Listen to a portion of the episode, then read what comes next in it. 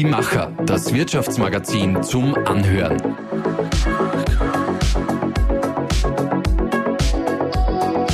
Und hier ist dein Host Susanna Winkelhofer. Herzlich willkommen zu einer neuen Podcast-Folge. Mein Name ist Susi Winkelhofer. Ich bin Herausgeberin und Chefredakteurin von Die Macher.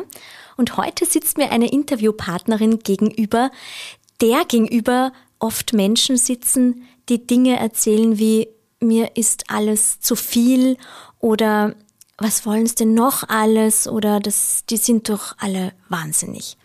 Und diese Aussagen kommen von oft sehr erfolgreichen Unternehmern und Unternehmerinnen, von Führungskräften, von klassischen Managern aus den unterschiedlichsten Bereichen.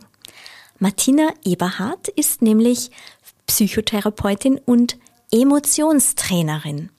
Man kann sowieso nicht nicht emotional sein, sagt sie. Also bitte mehr davon. Und deshalb möchte sie aufzeigen, wie ehrliche und konstruktive Emotionen in Unternehmen zum Erfolg führen können. Liebe Martina, ich freue mich sehr, dass du da bist. Ja, herzlichen Dank für die Einladung. Ich freue mich auch sehr. Ich bin auch ein bisschen aufgeregt. Das ist mein, erste Podca mein erstes Podcast-Interview. Ja, und so sitze ich da, aufgeregt, voll Freude.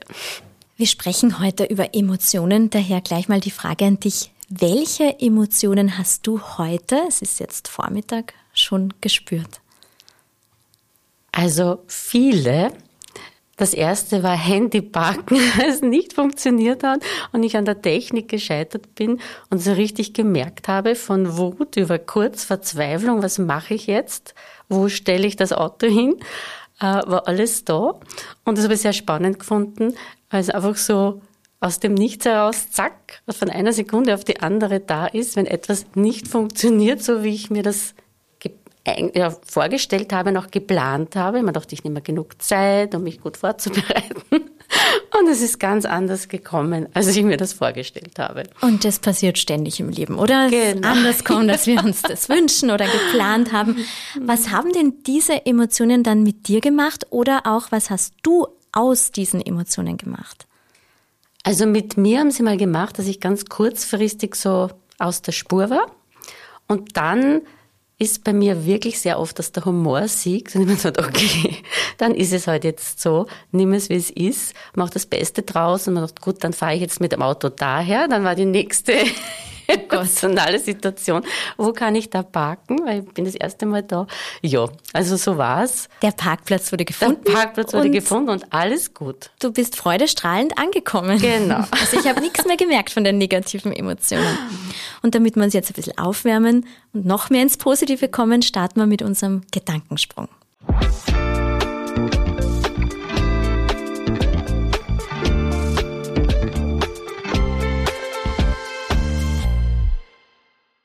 Eine Frage, die mich zurzeit beschäftigt. Ist die Vergänglichkeit. Drei Emotionen, die ich spüre, wenn ich an meinen Job denke. Große Freude, großes Interesse und Dankbarkeit, tiefe Dankbarkeit. Die Welt wäre friedvoller, wenn. Wenn jeder seinen eigenen Acker beackern würde darin möchte ich noch besser werden? Ich würde so sagen, ich bin eine ewig Lernende. Entscheidungen treffe ich. Die wichtigsten Entscheidungen habe ich immer aus dem Bauch heraus getroffen. Wenn ich Wut spüre, dann. Dann weiß ich, dass meine Werte gerade ähm, ja, in Frage gestellt werden, dass jemand über meine Grenzen geht. Echte Emotionen erkennt man an. Das spürt man. Also Menschen, da bin ich wirklich überzeugt, sind von einem guten Gespür ausgestattet und ich merke, ob diese Emotion jetzt gespielt ist oder ob sie ehrlich ist.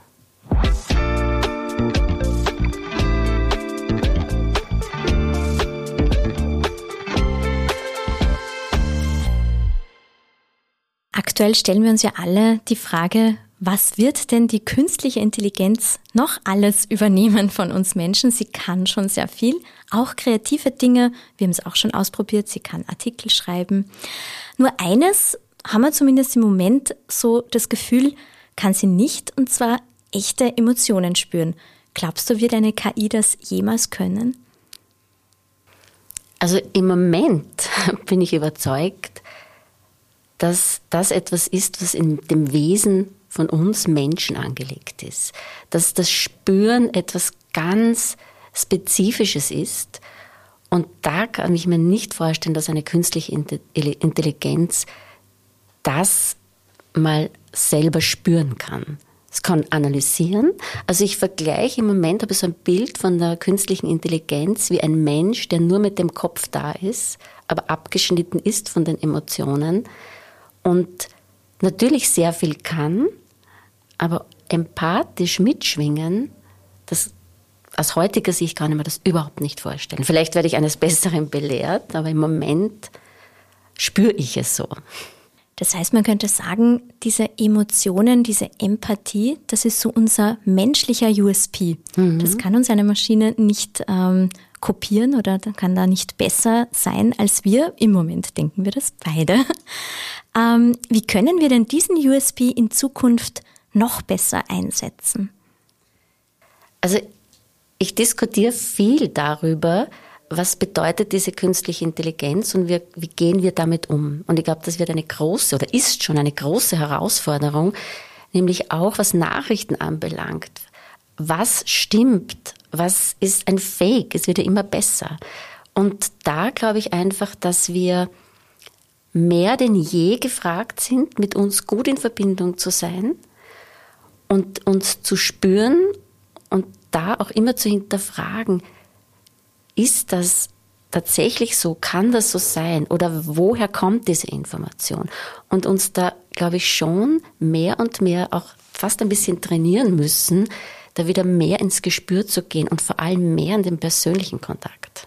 Genau das machen wir ja jetzt grundsätzlich eh im äh, privaten Bereich, bei in Familienbeziehungen, Freundschaftsbeziehungen, aber im Business haben die Emotionen noch wenig Platz oder eigentlich keinen Platz, so das Klischee.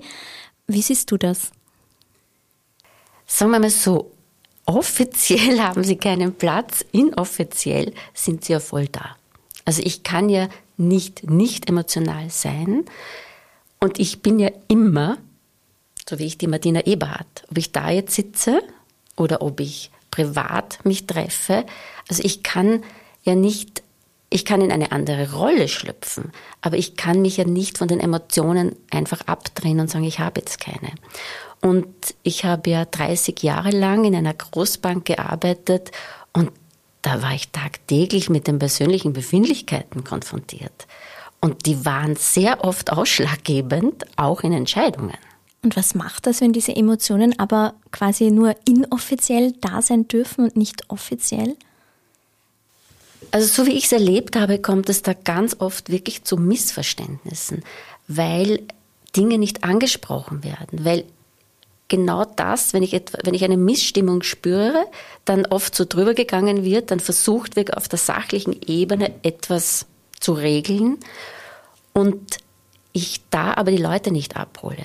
Die haben sie teilweise schon verabschiedet in Gesprächen. Und wenn ich das nicht mitbekomme und das nicht anspreche, dann verpasse ich auch große Chancen, wirklich Dinge zu drehen in eine positive Richtung. Das heißt, du sagst, Emotionen brauchen unbedingt Raum in, in Unternehmen. Und das hat auch ganz konkret etwas dann mit dem Erfolg des Unternehmens zu genau, tun. Genau, ja.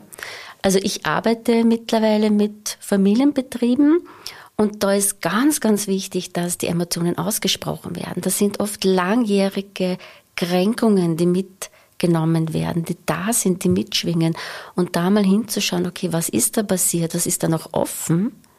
Und was trage ich da vielleicht unbewusst auch weiter in mir an Konflikten, ist ganz, ganz wichtig, um überhaupt dann, äh, ja, ich würde sagen, konstruktiv schwierige Situationen angehen zu können. Betrifft das vor allem Familienunternehmen oder betrifft es grundsätzlich jede Organisation, wo Menschen natürlich zusammenarbeiten? Also es betrifft jede Organisation. Abteilungen. Also ich habe große Fusionierungen dreimal mitgemacht, weil, weil äh, ich komme ursprünglich aus der Kreditanstalt und wir sind mehrmals fusioniert worden. Und da war es zum Beispiel für mich jetzt so im Nachhinein ein großer Fehler, dass wir nicht abgeholt worden sind. Damals, wie die Kreditanstalt mit der Bank Austria zusammengekommen ist, sind Kulturen aufeinander geprallt. Und das ist jetzt nicht zu bewerten. Das sind einfach unterschiedliche Kulturen in, den Unternehmen. Und da hätten wir das ganz sicher gebraucht, dass mit uns gearbeitet wird, um eine neue Kultur zu installieren. Was war das Ergebnis, weil das nicht gemacht worden ist? Je nachdem, wer die Leitung bekommen hat, war entweder die Kultur so im Kleinen, entweder von der Bank Austria oder von der Kreditanstalt. Und das hat sich erst gelegt, wie wir wieder fusioniert worden sind, wie wir unter Anführungszeichen einen gemeinsamen Feind wieder gehabt haben. Und da sind ganz, ganz viele äh, Dinge passiert. Das sind, glaube ich, viele Diskussionen gewesen, äh, viele Konflikte zutage gekommen, die man wirklich im Vorfeld ausräumen hätte können. Gab es auch so ein, ein Schlüsselerlebnis, wo du gemerkt hast, der Umgang mit Emotionen hat eine ganz bedeutende Rolle im Unternehmen und deshalb möchte ich mich, so wie du es da dann mhm. gemacht hast, so beruflich weiterentwickeln? Also das war eher zum Schluss, wie ich dann aufgehört habe in der Bank, weil da wurde einfach von einem Tag am anderen ganze Bereiche wirklich vom Teamleiter bis zum Bereichsleiter in dem Fall kann man wirklich sagen, entmachtet. Und da habe ich wirklich Menschen gesehen, die gebrochen worden sind, weil sie von einem Tag am anderen nicht mehr gewollt waren, weil sie vorher wirklich sehr viel geleistet haben, sich mit dem Unternehmen identifiziert haben und dann ja einfach keinen Sinn mehr gesehen haben. Und teilweise bis heute noch damit kämpfen. Und das ist jetzt immerhin schon sechs Jahre her. Und da war es für mich so, das war so das Schlüsselerlebnis, wie wichtig es ist, Menschen abzuholen und wie wichtig es ist, Dinge auszusprechen und auch den Frust mal, dass der mal Raum bekommt, dass der mal sein darf, dass ich mal wirklich sagen darf, wie es mir geht. Diese Emotionen, vor allem diese negativen Emotionen, die haben ja dann quasi eine Bühne, die kommen raus, aber was passiert denn da hinter den Kulissen? Also hinter den Kulissen erfährt man es dann, wenn man sich sozusagen privat trifft. Also es ist immer wieder, das war auch so ein, ein, ein interessantes Phänomen, dass wenn Dinge angesprochen worden sind, also im, im Team zum Beispiel, die wenigsten den Mut hatten, etwas zu sagen. Dann, wenn der Teamleiter rausgegangen ist oder der Bereichsleiter rausgegangen ist, dann hat man angefangen zu reden.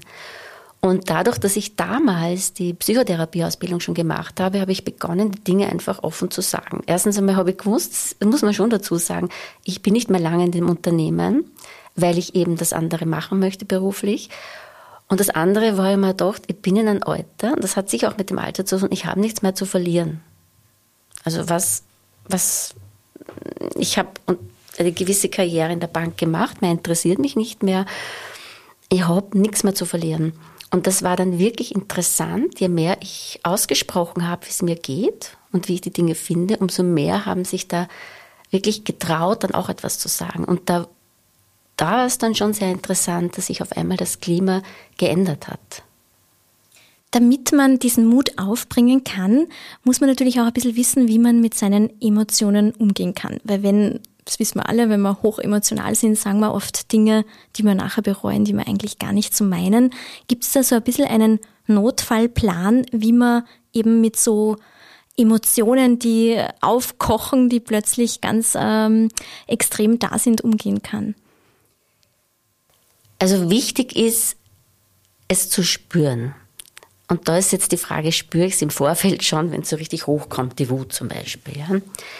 Was immer gut ist, ist wirklich die Situation zu verlassen. Und das geht. Also ich habe, wir haben, ich habe in der Großkundensanierung gearbeitet und da war unser Anwalt, der uns vertreten hat, der hoch emotional war und der oft wirklich in die Wut gekommen ist und der dann immer, dann immer schon lachen müsste, weil so gewisse Ausdrücke hat man schon gewusst, jetzt passiert's gleich. Und er ist dann immer aufgesprungen und gesagt, ich muss jetzt raus. Und das war gut so. Also er hat den Raum verlassen, dann hat er sich beruhigt, dann ist er wieder reingekommen und dann konnte er gut die Diskussion weiterführen.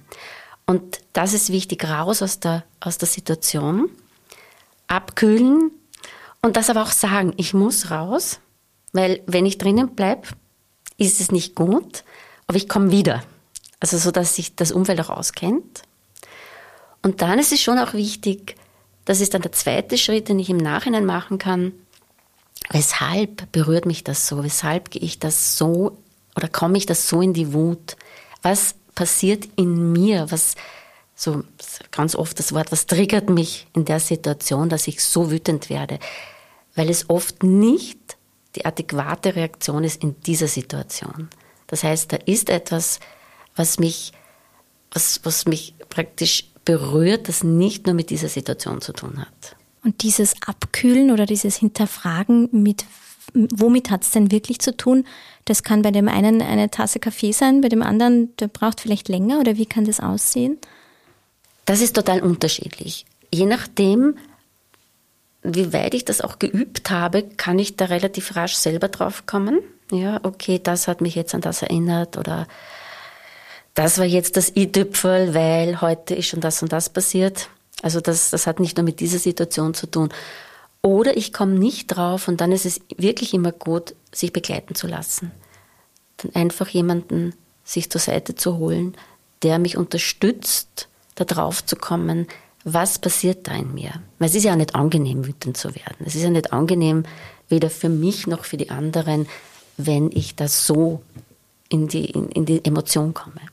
Und wenn es umgekehrt ist, was ich natürlich selber jetzt nicht so in der Hand habe, wenn mir mein Gegenüber, äh, wenn mein Gegenüber quasi so einen emotionalen Ausbruch hat und sich vorher nicht abgekühlt hat, wie kann man dann darauf reagieren?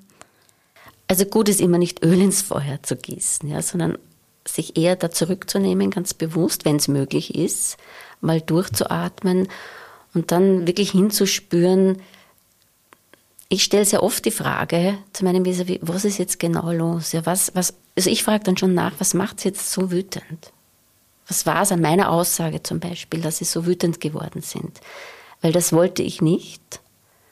Und mir ist wichtig, dass ich sie auch verstehe, warum sie jetzt so wütend sind. Woran erkennt man denn, ob man jetzt selber noch lernen kann, konstruktiv mit seinen Emotionen umzugehen oder ob man, wie du es vorhin gerade angesprochen hast, sich wirklich professionelle Hilfe suchen sollte? Wenn ich mir die Frage, also bei mir ist es so, wenn ich mir die Frage nicht beantworten kann, was jetzt gerade passiert, wenn ich das spüre, wenn ich immer wieder in gleiche Situationen komme und da keinen Weg rausfinde, dann ist es für mich immer ein Zeichen, okay, das muss ich mir jetzt anschauen. Ich verstehe es nicht, ich, ich komme nicht hin, was tatsächlich in mir abgeht. Sprichst du da jetzt äh, diese berühmten Entwicklungstraumen an, die man wahrscheinlich selber gar nicht so fassen kann? Oder wie merkt man denn das, ob man vielleicht wirklich ein Trauma hat oder ob das eh noch okay ist, so wie es ist? Also da möchte ich mal ganz kurz erklären, was ein Entwicklungstrauma ist. Ein Entwicklungstrauma entsteht in den ersten Lebensjahren.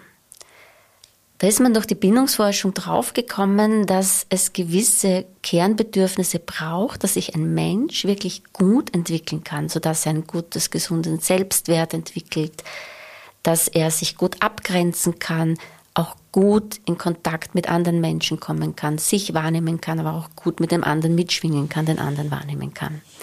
Wenn jetzt gewisse Kernbedürfnisse nicht befriedigt werden, wie zum Beispiel, dass wirklich Kontakt aufgenommen wird mit diesem Säugling, ja, dass, dass, dass, dass sich die Bezugsperson einstimmt auf diesen Säugling, dann kann es sein, dass ich mich dann auch als Erwachsener nicht gut regulieren kann, weil ein Säugling kommt auf die Welt und kann das Nervensystem noch nicht selbst regulieren. Er kann sich eben nicht beruhigen. Wenn ein Baby schreit, dann braucht es die Bezugsperson und das, den Körper sozusagen der Bezugsperson, damit sich das Baby selbst beruhigen kann.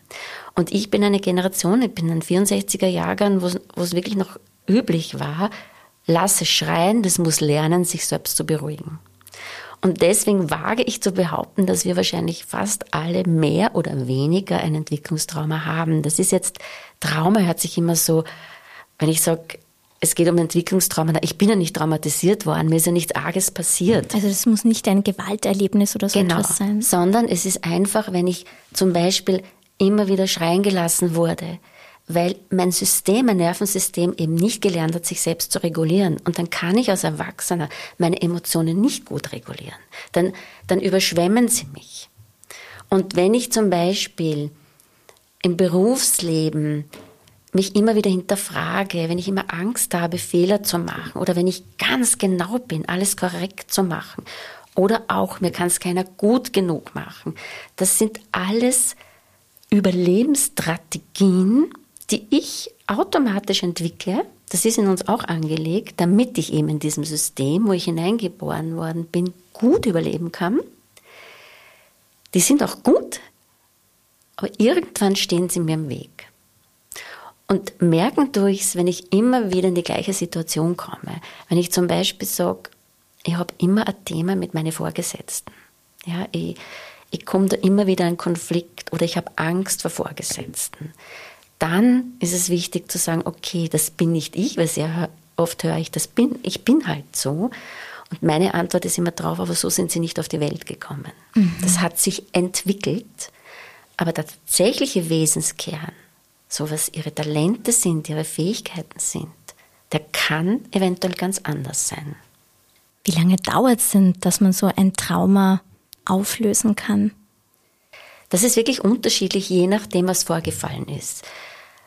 Bei manchen sind es ein paar Sitzungen, wo man einfach hinschaut, wo, ah ja, genau, so ist es. Und bei manchen dauert es wirklich ein, zwei Jahre auch, weil sich etwas nachentwickeln muss.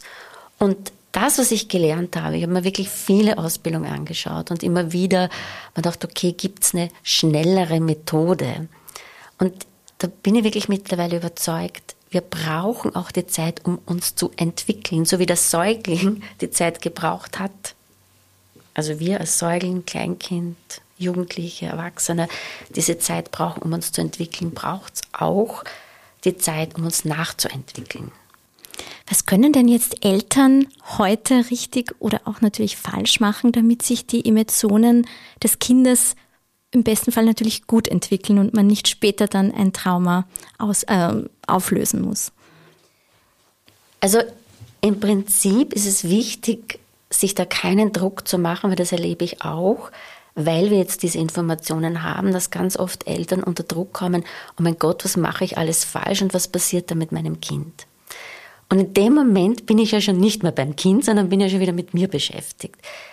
Und das, was ich immer wieder erlebe, ist möglichst natürlich mit dem Kind umzugehen. Äh, zu spüren, was braucht es, wirklich mich einzustimmen auf das Kind, aber sehr wohl auch als Mutter, als Vater zu sagen, ja, ich kann es aber nie immer hundertprozentig machen, das ist unmenschlich, das geht nicht. Also sich da auch selbst liebevoll begleiten und einen liebevollen Blick auf sich zu haben. Denn es geht nicht darum, perfekt zu sein als Eltern, sondern es geht darum, dem Kind vorzuleben, dass ich Fehler machen darf, dass es aber wichtig ist, das auszusprechen und es dann anders zu machen. Wenn ich bei meinem Supersatz gehört, ich kann machen, was ich will, die Kinder machen es mir eh noch. Mhm. Und das ist so wirklich, ich erlebe es auch, wenn viel schiefgelaufen ist und dann ich im Erwachsenenalter, und das finde ich total berührend, dann mich wirklich damit auseinandersetze und das nochmal mit den Kindern austausche, dass dort noch ganz viel heil wird und dass die Beziehung sich noch ganz wirklich ins Positive verändern kann und sich intensivieren kann. Mhm. Wenn man jetzt so ein Trauma aufgelöst hat, wenn man daran gearbeitet hat, wie merkt man denn dann den Unterschied im Berufsalltag? Kannst du vielleicht an einem Beispiel das erklären, mhm. ohne natürlich Namen zu nennen? Mhm. Aber was merkt man da? Also ich kann es auch an mir mhm, selbst sagen. Ja. Also ich, ich kann sagen, dass ich ein Entwicklungstrauma hatte aufgrund dessen, wie mein Elternhaus war.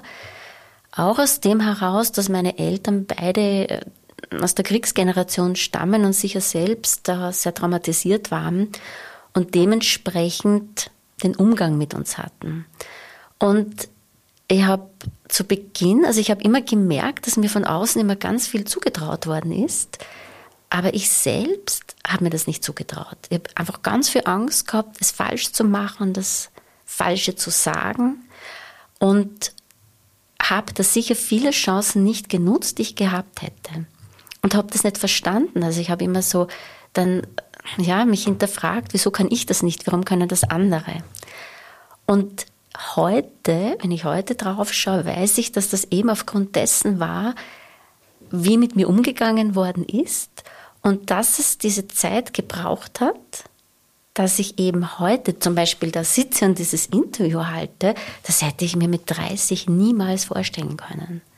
Also es ist ganz viel machbar.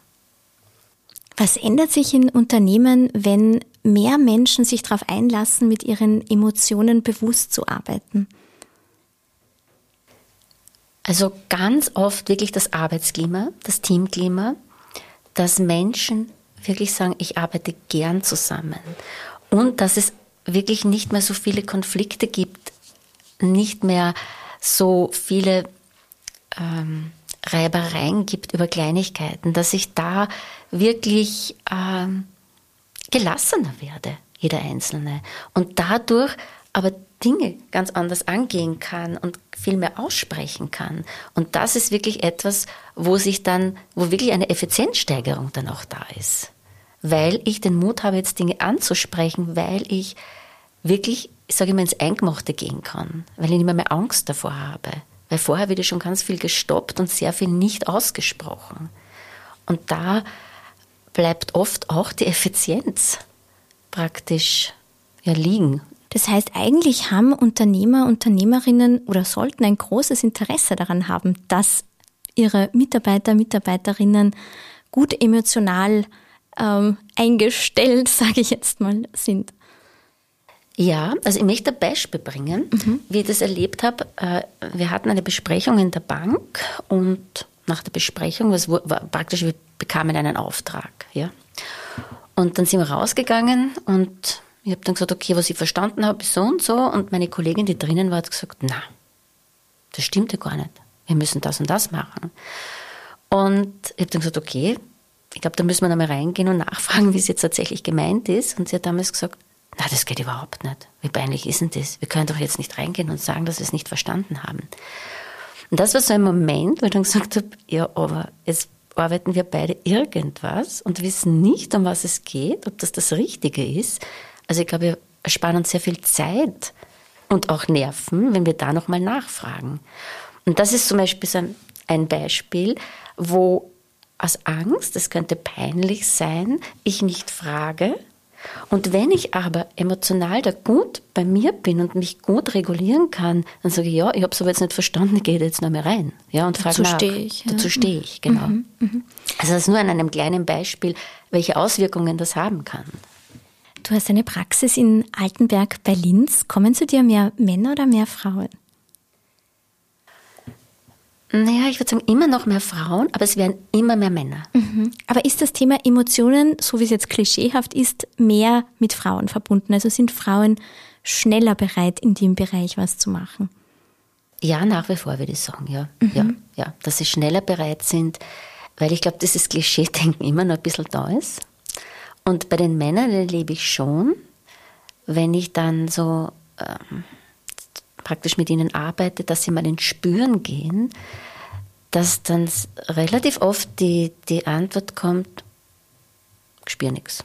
Mhm. Und da ist für mich schon auch eben auch wieder die, das Entwicklungstrauma, weil immer noch, und das, das, das kriege ich immer noch mit, auch von Führungskräften, sowohl von männlichen als von, von, von weiblichen Führungskräften, immer noch so ein bisschen da ist in der Gesellschaft, ähm, naja, wenn Frauen emotional sind, das ist eh normal, aber wir Männer, Indianer kennen keinen Schmerz mhm. zum Beispiel, ja, so einen Ausdruck oder ähm, ja, wir regeln alles auf der sachlichen Ebene.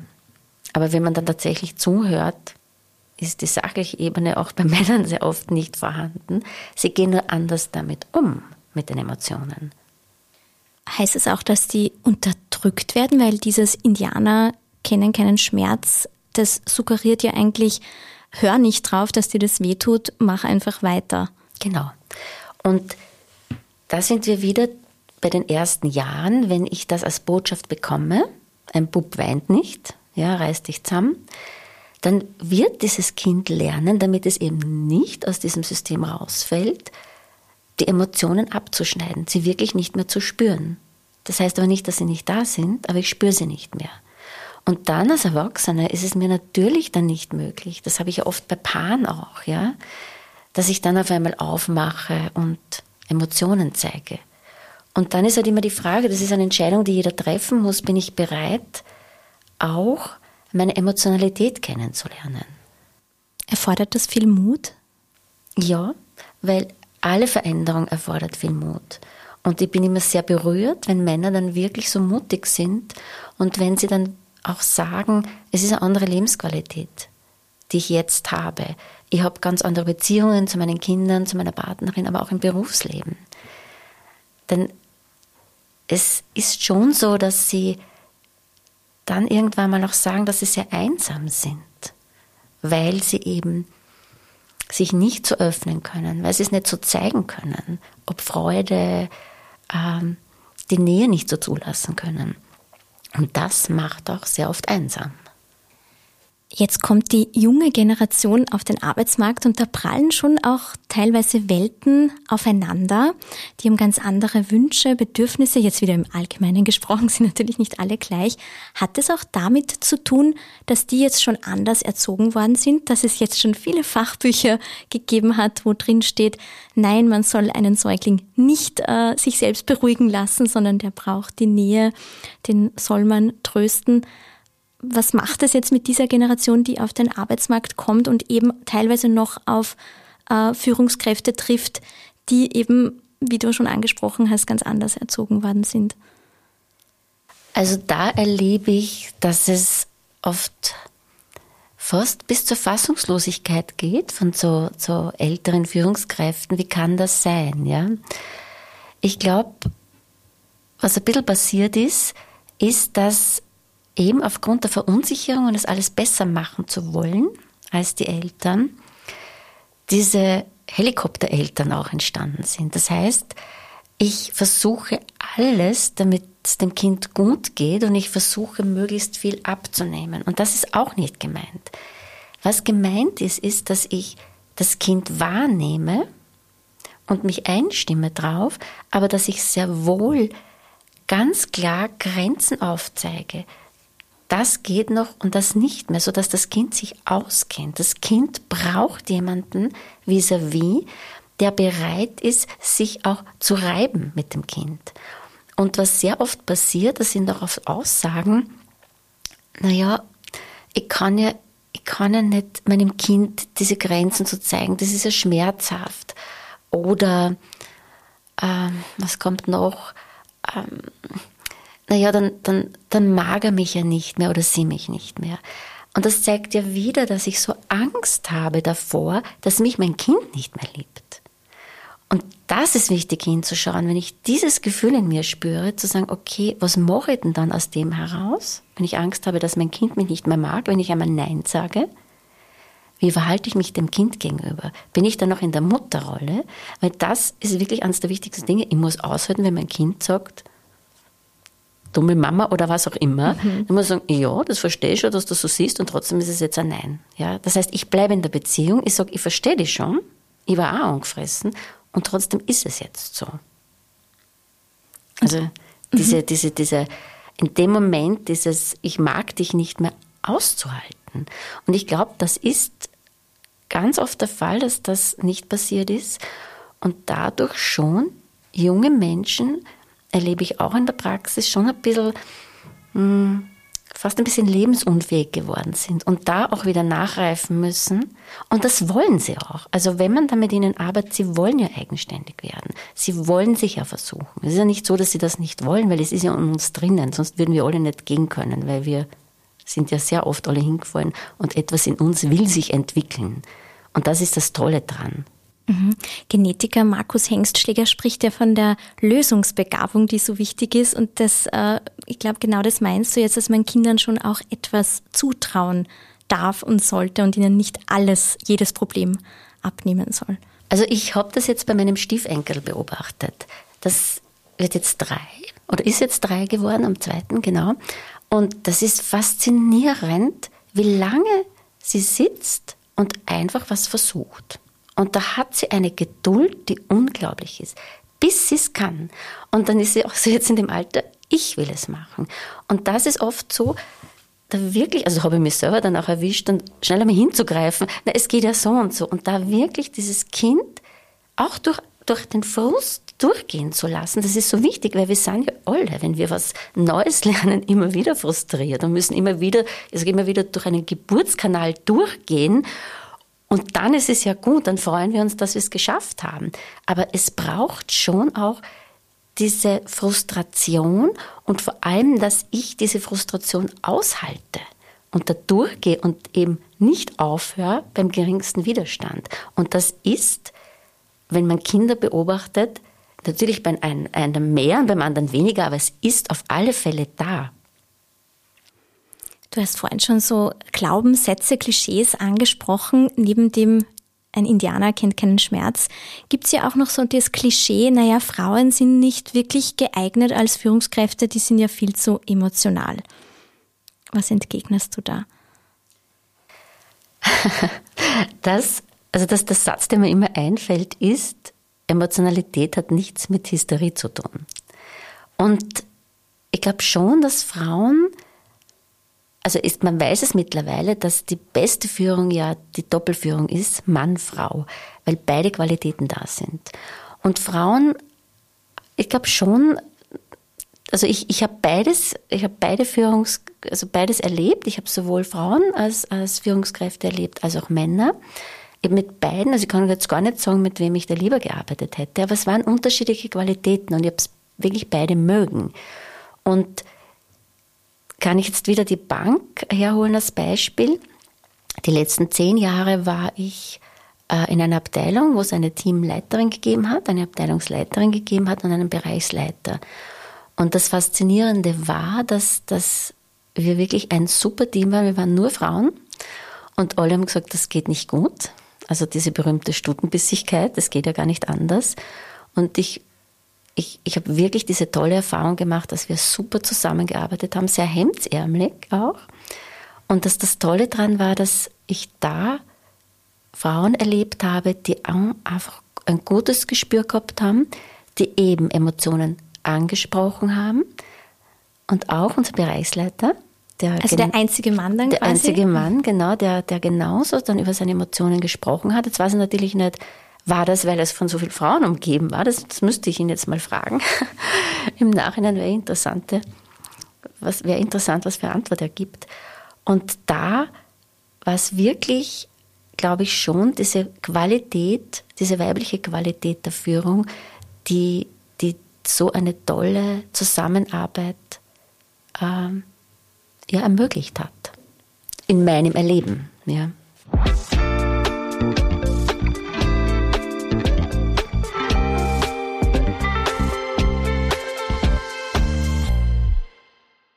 Wenn du dir jetzt die aktuelle Situation in der Welt anschaust, am Wirtschaftsmarkt mit vielen Krisen, Herausforderungen, vielen Veränderungen, einer Digitalisierung, die vieles ins Rollen bringt und wieder auf den Kopf stellt und natürlich auch mit Generationen, die aufeinandertreffen.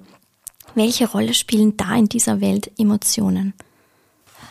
Also jede Veränderung löst Emotionen aus.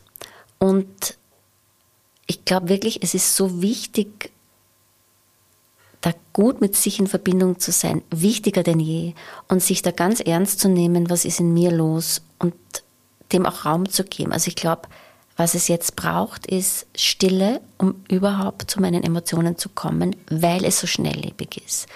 Und je schnelllebiger es im Außen ist, desto ruhiger muss es in mir werden, damit ich in dieser Welt bestehen kann. Und ich glaube, das ist schon die Riesenherausforderung der jungen Generation. Die haben natürlich ganz andere Themen wie wir. Und ich merke schon, dass ich auch äh, vieles sicher nicht mehr so kann wie die Jungen. Also das ist schon, jede Generation hat ihre Themen und ihre Herausforderungen. Und darum ist es immer schwer zu sagen, naja, die müssten das so und so machen, weil ich ehrlich gesagt, ich kann es nicht mehr beurteilen, wie sie es tun müssen. Ich glaube, das weiß die nächste Generation, die Junge, sehr gut.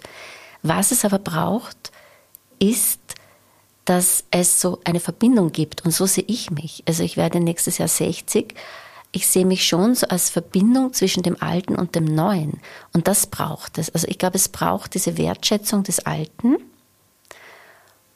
und auch die Wertschätzung des Neuen, des Jungen. Und ich glaube, darum geht es, so diese positive Haltung zu bekommen, weil unsere Eltern haben auch gesagt, na, so wie ihr teilt, ist es vollkommen verrückt. Ja? Und es ist weitergegangen. Es geht immer weiter. Das ist ein schöner Schlusssatz. Es geht immer weiter. Und ich wünsche allen, die heute zugehört haben, viel Erfolg, viel Freude auch damit, mehr, bewusster jetzt auch mit den Emotionen umzugehen, vielleicht noch mehr daran zu arbeiten. Danke, liebe Martina, dass du uns da in dieses Thema so bildlich und anschaulich eingeführt hast. Vielen, vielen Dank. Danke auch.